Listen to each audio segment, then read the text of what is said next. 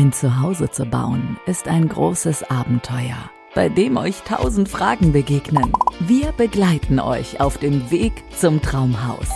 Vom ersten Beratungsgespräch über die Planungs- und Bauphase bis zur Schlüsselübergabe. Nachhaltigkeit, Regionalität, Individualität, Zukunft. Baustein für Baustein entsteht so ganz in Ruhe und mit Liebe zum Detail euer neuer Lieblingsort. Den Grundriss dafür könnt ihr jetzt schon skizzieren. In Genau mein Haus, der Podcast von Favorit Massivhaus. Ja, hallo und herzlich willkommen zu einer neuen Podcast-Folge Genau mein Haus, der Podcast von Favorit Massivhaus.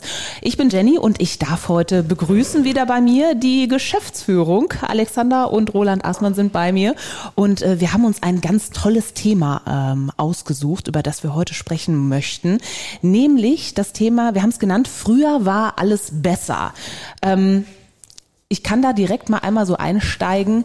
Ich kann mir nicht vorstellen, dass in Thema Hausbau früher alles besser war, denn ich selbst habe einen Altbau gekauft und denke mir manchmal, boah, was haben die denn da gemacht? Äh, diese Planung, die ist ja mal absolut nicht so praktisch, würde ich es jetzt mal nett ausdrücken. Wie seht ihr das so als äh, ja diejenigen, die heute heutzutage Häuser bauen und auch Häuser besitzen? Ja, guten Morgen erstmal. Guten Jenny. Morgen. Genau, guten Morgen, Jenny. Ja, also von wann ist dein äh, Bau? Aus, den welchen? 70ern, Mitte Okay. der 70er. Gut, Grundrissgestaltung war damals äh, noch anders, beziehungsweise auch die Anforderungen an die Räumlichkeiten war sicherlich auch anders. Also ich selber wohne auch in einem Altbau und ich merke in einem alten Bauernhof und ich merke, dass die Raumbedürfnisse der Menschen, die teilweise mit drei, vier Leuten in einem Zimmer geschlafen haben, also auch über die nicht nur Kinderzimmer, sondern äh, die ganze Familie in einem Zimmer, ähm, dass das Räumlichkeiten auch ganz anders beeinflusst, als so wie wir heute äh, denken, dass ein Kinderzimmer auch mindestens irgendwie eine bestimmte Größe haben soll. Ähm, und auch, es wurde auch anders gelebt in so einem Haus. Ne? Ich weiß, in den 70ern, ähm, da gab es andere Themen, die äh, eine Rolle spielten. Ne? Aber ich sag mal, auf so einem alten Bauernhof, äh, da war das Vieh nebenan, das wurde dann teilweise noch zum Heizen gebraucht. Das hat dann auch irgendwo, oder im Schwarzwald kennt man das ja auch in so äh, großen Bauernhöfen, dass unten das Vieh stand Ja, und oben eben dann die äh, Bewohner äh, lebten, ähm, dass man da auch die, ja, ich sag mal, die, die den warmen Boden genutzt hat. ist ja nett ausgedrückt, nett ausgedrückt. Ja, nee, aber bei uns war es auch, äh, oder ist es tatsächlich so, dass quasi auf so Halbebenen gebaut wurde. Wird das heutzutage überhaupt noch gemacht? Also, Ja, also Split-Level-Grundrisse gibt's ja auch, äh, gerade wenn man in die Topografie das hergibt, dass man so terrassenartig bauen kann und man eben nicht unterkellern will, sondern sich mit seiner, ja, ich sag mal, äh, Grundrissgestaltung in der ersten Etage eben dem Gelände anpasst, dann macht ein Split-Level natürlich Sinn. Was die Gründungskosten angeht, weil auch ein, äh, äh, also ein versetztes Erdgeschoss muss natürlich ähm, im, im äh, standfesten Erdreich stehen, ähm, macht es nicht unbedingt günstiger. Aber architektonisch wirkt das natürlich, äh, hat das eine besondere Wirkung. Ist halt so in der Folge, wo es um Architektur geht, kommt der Kaufmann nicht so viel zuvor, aber es ist auch richtig so. also, Du bist ja auch Bauherr und Ja, ich- äh, von genau, daher auch genau. frisch gebaut, von daher bist Genau, du und, da ähm, gefragt. Was ich finde, ist ganz einfach, dass, äh, dass ähm, vielleicht, also erstmal ist, ist meiner Meinung nach äh, sind Grundrisse immer so ein bisschen auch der, der Zeit geschuldet, wenn man mal so will. Wenn wir heute halt Häuser haben, dann sind die, also alte Häuser sind häufig ziemlich groß auch gebaut worden, weil ganz einfach dann, ähm, je, nach, je nach der Zeit, wann es war, wenn es direkt am Krieg war, viel Ersatzbau dann halt schnell zusammengeklitscht und äh, ne, musste Wohnraum geschaffen werden. Wenn es in den 70ern war, dann ist es sehr unterschiedlich. Man hat teilweise riesige Erdgeschosse, riesige äh, Wohnzimmer, die man ja auch dann noch beheizen muss bei einem schlecht gedämmten Haus und so weiter. Und heute ist, glaube ich, eher der Trend oder was, was sich ähm, in Grundrissen halt besser umsetzen lässt, dass mehr Flexibilität ganz einfach in einem Grundriss auch drin ist.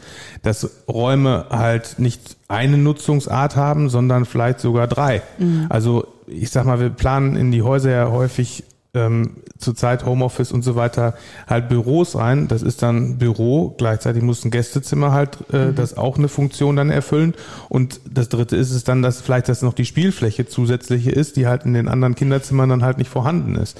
Und ähm, äh, das finde, finde ich allerdings gut, weil das halt die Häuser dann auch nachhaltiger einfach macht, dass man sie länger und halt auch verschiedenartig nutzen kann, mhm. ganz einfach. Was ich auch wahnsinnig praktisch finde, ist ähm, jetzt mittlerweile, wenn wir einen kurzen Abstecher in den Grundrissbereich machen, was wir aber auch noch als einzelne Sonderfolge, Spezialfolge natürlich auch noch behandeln werden, das Thema Grundriss, also freut euch drauf.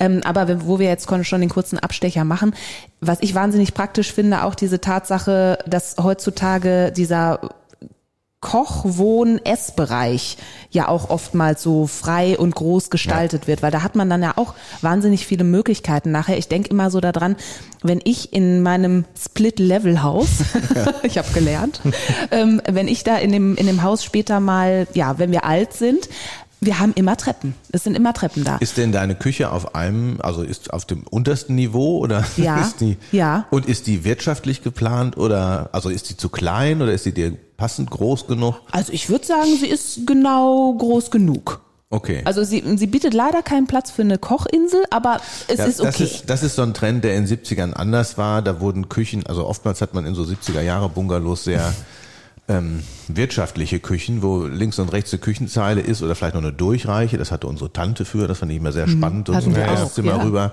Äh, wird, heute, wird heute ab und an auch noch bei, von Bauherren gewünscht, aber ist selten geworden. Ähm, aber ich finde, die hatten sowas von der, äh, es gibt bei den Architekten so die Frankfurter Küche, das kennt so mhm. jeder aus dem Studium von Margarete Schütte-Lihotzky, das war eine Architektin, die äh, besonders wirtschaftliche Arbeitsvorgänge in dieser Küchenplanung realisiert hat. Mhm. Und heute geht's den Leuten eigentlich nicht darum, dass man links und rechts viel unterbringen kann, sondern mhm. dass die Küche auch Erlebnisraum und äh, ja, ein bisschen Eigentlich gesellschaftliches äh, Event werden kann, wenn man da zusammen kocht. Und die besten eine, Partys finden in der Küche statt. So kenne ich aus WGs so, ne? äh, ja. auch, genau.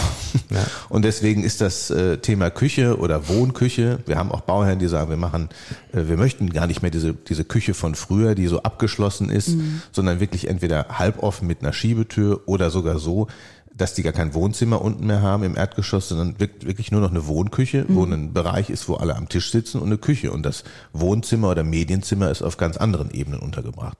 Mhm. Also das, diese, diese Standard äh, Küche, Essen, Wohnen, das gibt's so manchmal gar nicht mehr. Mhm. Nee, der Lebensmittelpunkt ist eigentlich auch bei den Häusern mittlerweile die Küche. Wenn man seinen eigenen Tagesablauf sich auch so anguckt, dann ist das ganz einfach so. Man sitzt morgens da halt, meistens sehr kurz, ja, kurz zusammen. Dann ist man mittags äh, dann da, wenn die Kinder irgendwie aus der Schule kommen oder Stimmt. so, dann findet das auch da statt. Und häufig ist es auch so, dass sie sich nicht dann unbedingt auf die, auf die Zimmer verziehen, um ihre Hausaufgaben zu machen, sondern die machen sie meistens auch noch am Küchentisch. Ja, das kenne ich und auch noch so. so. Genau. Und, ähm, und das hat auch auf dem Bauernhof gibt's das ja auch. Also da gab's früher diese, diese kalte Pracht, ne? die gibt's auf jedem Bauernhof, wo ein so ein Zimmer ist, das irgendwie nur zu Weihnachten oder zu Ostern betreten oder zur mhm. Erstkommunion.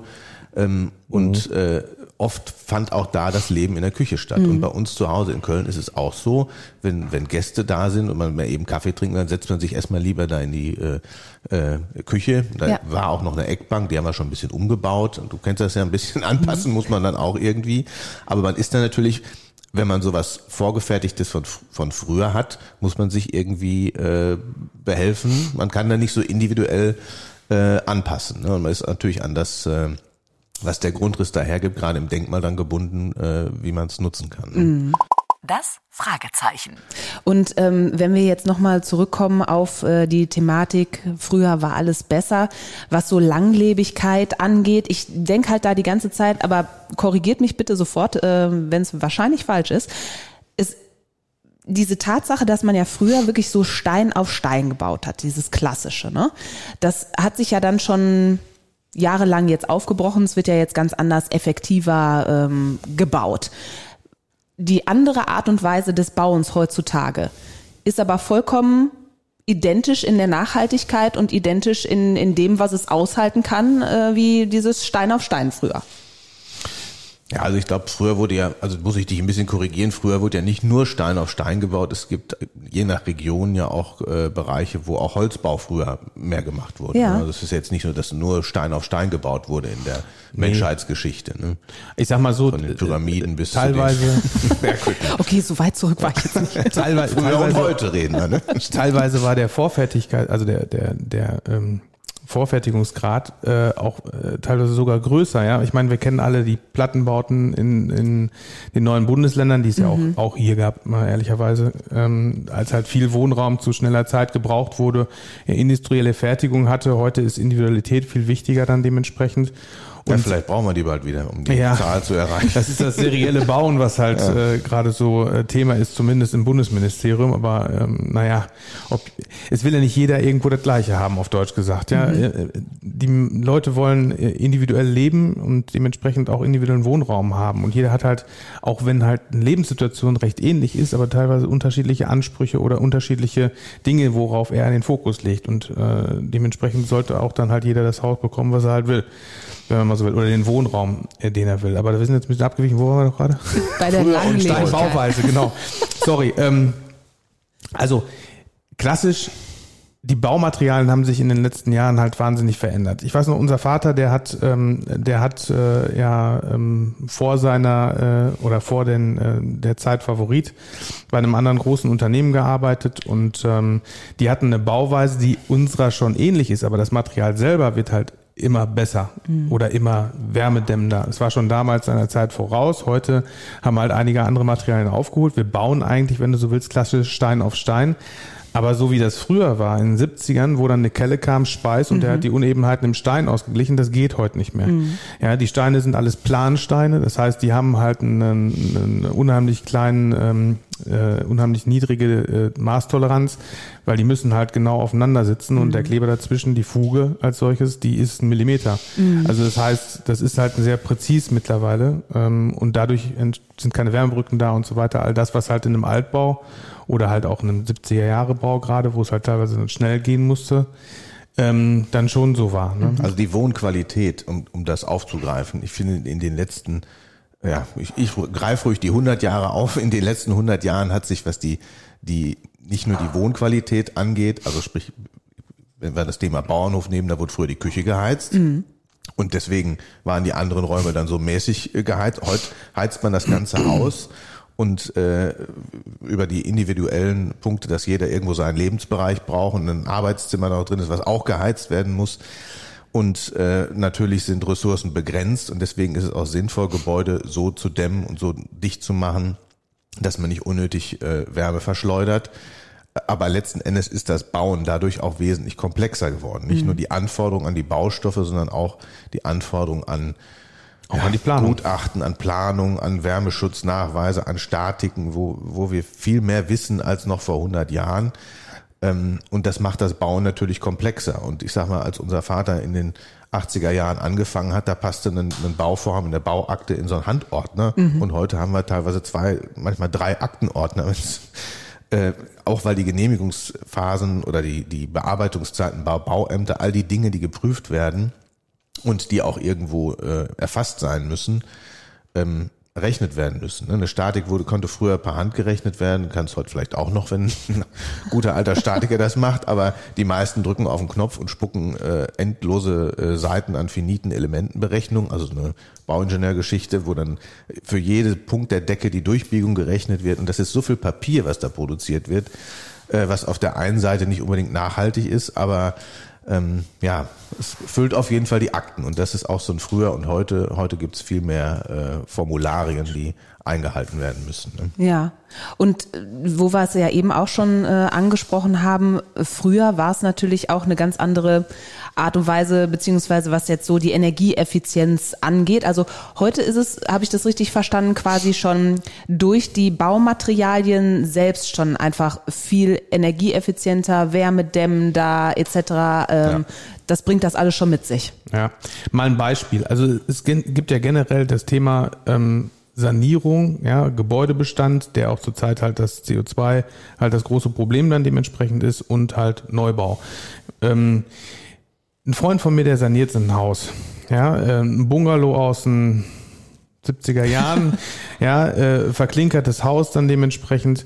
Ich will gar nicht sagen, was das kosten wird, das Haus dann auf einen energetischen Stand zu bringen, weil man ja eigentlich keinen Nagel da halt unberührt lässt, auf Deutsch gesagt, wenn man es jetzt wirklich dann halt auf ein äh, 55er oder 40er Niveau oder wie auch immer dann heben will. Ähm, da sind die Kosten fast identisch mit denen, die halt ein Neubau dann ist, mhm. aber mit den Einschränkungen, die natürlich dann eine gegebene Hülle dann dementsprechend hat. Mhm. Also man muss da halt einfach Kompromisse machen, was man beim Neubau nicht unbedingt machen muss. Mhm. Und ähm, aber wenn es jetzt darum geht, früher war alles besser, also ähm, ja, natürlich, es haben sich Dämmstandards verändert. Das kann man halt nach oder heilen bei den Häusern aber auch zu Kosten, die dann am Ende ähm, im Verhältnis zur Wirtschaftlichkeit vielleicht dann nicht unbedingt halt äh, ganz einfach stehen. Sag das jetzt bitte nicht. Ich bin gerade mitten im Prozess, unser Haus zu dämmen.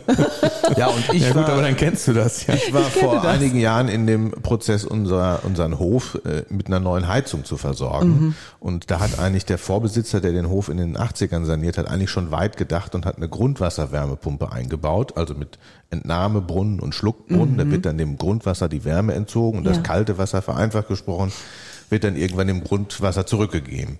Und ich hatte dann überlegt, ja, das kriegt man doch bestimmt alles wieder hin und wieder äh, in Betrieb zu nehmen. Und dann war der Aufwand aber so groß, weil wir haben unten Fußbodenheizung und oben mhm. Heizkörper mhm. ähm, und die Vorlauftemperatur ist einfach eine andere. Und äh, ja, letzten Endes haben wir dann gesagt, okay, wir machen einfach eine neue Brennwerttherme und mittlerweile bereue ich es Aua. wieder. Hm. Aber man kann natürlich so ein, so ein gerade ein Denkmal, was mit äh, Feldbrandklinker verklinkert mhm. ist, nicht mit einem Wärmedämmverbundsystem. Das wäre ja auch eh eine, eine Sünde, sowas zuzumachen. Aber da ist man mit Denkmalschutz schon mal dran gehalten. Du darfst dann nur Holzfenster einbauen und der äh, die Hülle muss erhalten bleiben. Du kannst praktisch nur innen dämmen. Ja. Und da ist man, wenn man neu plant. Raumverlust. Ja, das sowieso. Ne? Aber da, da ist man einfach, wenn man neu plant, von, von einem Grundriss und man sagt, ich will jetzt meine Ideen umsetzen, hat man viel mehr Möglichkeiten. Ja. Als zu sagen. Also ich habe mich in das Denkmal damals verliebt und in Köln war auch nichts anderes zu kriegen zu mhm. der Zeit. Ähm, und deswegen äh, bin ich auch immer noch froh, da zu wohnen. Aber trotzdem juckt es mich manchmal in, in den Fingern und wenn ich möchte jetzt auch mal bauen. Und so wie, ich möchte auch mal irgendwann genau mein Haus bauen. Ähm, hast du denn, ähm, hast du mal durchgerechnet, wie lange du brauchst, um das wieder reinzuheizen, was du dafür aufwenden wirst? Oder müsst ihr in der Fassade eh was machen? Wir müssen, also wir machen viel in Eigenleistung, Gott sei Dank, weil okay. ähm, ja, der, der Handwerker ist in der Familie, sag ich mal. Okay. Deshalb äh, geht das einigermaßen. Wir stellen aber auch komplett um. Also wir, wir müssen zwei Seiten noch dämmen. Wir haben zwei Seiten, die sind schon gedämmt. Das war schon, als wir das Haus gekauft haben. Mhm. Die anderen beiden Seiten, äh, Nord und ähm, Süd, müssen wir dämmen noch. Und das wird dann in Eigenleistung gemacht. Und dann ähm, haben wir jetzt auch noch umgestellt, was äh, eine Photovoltaikanlage auf dem Dach angeht. Also die haben wir uns noch mhm angeschafft. Äh, also wir wollen halt generell einige, einige Stellschrauben da bearbeiten. Die Zahlen, die überlasse ich meinem Mann, äh, der hat da die Zahlen gewalt, weil ich, ey, ich mache mir dann auch immer totale Gedanken darüber mhm. und bin dann auch so, ah, meinst du, das ist auch gut und meinst du, das ist richtig? Und er hat gesagt, es ist richtig. Ich kriege aber immer wieder zu hören, du weißt du was, hättest du mich damals, als wir renoviert haben, die Fußbodenheizung machen lassen, so wie ich das wollte, dann hätten wir jetzt auch noch schön eine neue Heizung nehmen können. Weil so hm, bleibt leider erstmal die Ölheizung. Aber es kommt alles so mit seiner Zeit, hoffentlich. Und deshalb, ähm, ja, bleib ich jetzt äh, in meinem 70er-Jahre-Bau. Du in deinem schönen alten Bauernhof. Alten Bauernhof genau. und äh, die Scheune, die Scheune könnte man irgendwann nochmal ausbauen, aber ja, das ist auch so ein Projekt, wo man dann denkt, ja, Denkmalschutz, der muss da mitgehen. Wobei die denken auch ein bisschen um, die sagen jetzt auch PV-Anlagen auf Denkmälern sind auf der äh, ja nicht ganz so sichtbaren Seite auch mittlerweile zugelassen. Was nutzt es einem auch, wenn man Denkmaler, Denkmäler erhält, aber man gleichzeitig sie unbewohnt lässt, weil sie halt dann dementsprechend die Heizkosten nicht mehr äh, stemmbar ja, aber sind. Auch da so muss will. man so einen Mittelweg suchen. Äh, nee, deswegen meine ich ja, das ist ja auch, das ist ja auch sinnvoll, dann halt ganz einfach ähm, sich den Gegebenheiten anzupassen, auch im Denkmal. Ne? Also ja. man kann ja, man kann ja trotzdem die Bausubstanz beziehungsweise das, was, was halt zu schützenswert ist, dann erhalten und trotzdem das Haus auf einen neuen Stand bringen. Ich kenne auch in Soest ganz viele Häuser, die sind zwar energetisch dann vielleicht noch nicht auf dem Stand, aber da die halt von nicht außen, so genau hin. Ne? Also nee, nee, aber die, oder die, das wo von außen das Fachwerk noch da ist, dann ist es aus, ist noch ja. genauso schief wie vorher und wenn du reinkommst, denkst du, bist im Neubau. Aber ähm, sowas ist, ist ganz einfach auch, also das kostet dann einfach mehr Geld, wenn man so will. Da ja. muss man sich einfach drüber im Klaren sein. Und ähm, wenn man jetzt vor der Entscheidung steht, gucke ich mal mich um und äh, was so am Markt dann halt an Häusern da ist. was die für ein Baujahr haben, was die für eine Substanz haben, wie viel daran gemacht wurde und so weiter, was noch zu tun ist, um das dann halt zu machen. Man muss sich darüber auch im Klaren sein, das ganz einfach ein Haus zu kaufen und das dann zu renovieren. Wenn man den Handwerker in der Familie hat, ist gut. Ja, aber wenn das jetzt nicht der Fall sein sollte und man muss dann halt äh, sich die ganze Fachkompetenz dazu holen, mhm. den ganzen Prozess halt auch mitmachen. Ich meine, wenn man sich an die richtige Firma wendet, ist ein Haus neu zu bauen ein relativ oder kann, sagen wir mal so, ein relativ äh, angenehmer ähm, ja, Zeitvertreib vielleicht nicht, aber eine angenehme Zeit ganz einfach dann dementsprechend sein, die halt sehr spannend ist, natürlich auch aufregend und manchmal auch mit ein bisschen Stress verbunden, aber man hat halt, man hat einen Start, man hat ein Ziel, man weiß, was ungefähr passiert, in welcher Zeit und so weiter. Und diese ganzen Unvorhergesehenheiten, die man dann halt eventuell hat, wo man dann äh, irgendwo eine Wand aufmacht im, im alten Gebäude, dann hat man doch nicht das Baumaterial dahinter, was man dachte. Und das mit der Statik wird halt doch nicht so funktionieren, dass man halt die Wand wegnehmen kann. Und ja. das Schlafzimmer, da wird man dann halt am Bett nur noch 40 Zentimeter haben, damit man durchkommt und so, weil man nicht mit 1,80 plant, sondern mit 2,20. Die Dinge hat man halt im Neubau nicht. Und das ist ein wunderbares Schlusswort. Und ich möchte zum Schluss nämlich auch nochmal einmal aufgreifen. Du hast es gerade eben gesagt. Der Hausbau besonders mit Favorit Massivhaus kann eine ganz tolle Zeit sein. Man wird an die Hand genommen und genau diese Zeit, wie sowas ist, wie so ein Hausbau ist, da haben wir Spezialfolgen für euch. Die könnt ihr euch nämlich anhören. Wir haben nämlich eine Hausbaufamilie begleitet von Favorit Massivhaus und äh, das sind ganz spannende Folgen, lege ich euch auf jeden Fall ans Herz. In dem Sinne danke ich euch beiden sehr, äh, dass ihr ja. da wart in unserem Podcast, in der Folge ähm, die sich beschäftigt hat mit äh, früher war alles besser oder eben auch nicht. Wenn ihr Spaß dran hattet, dann klickt doch gerne auf den Abonnier-Button und hört gerne wieder rein, wenn wir darüber sprechen. Genau mein Haus, der Podcast von Favorit Massivhaus. Träume nicht länger vom eigenen Haus. Gehe es an. Wir beantworten euch alle Fragen rund um eure eigenen vier Wände, egal was. Macht jetzt euer persönliches Beratungsgespräch aus mit einem Klick favorit-haus.de. Genau mein Haus. Der Podcast von Favorit Massivhaus.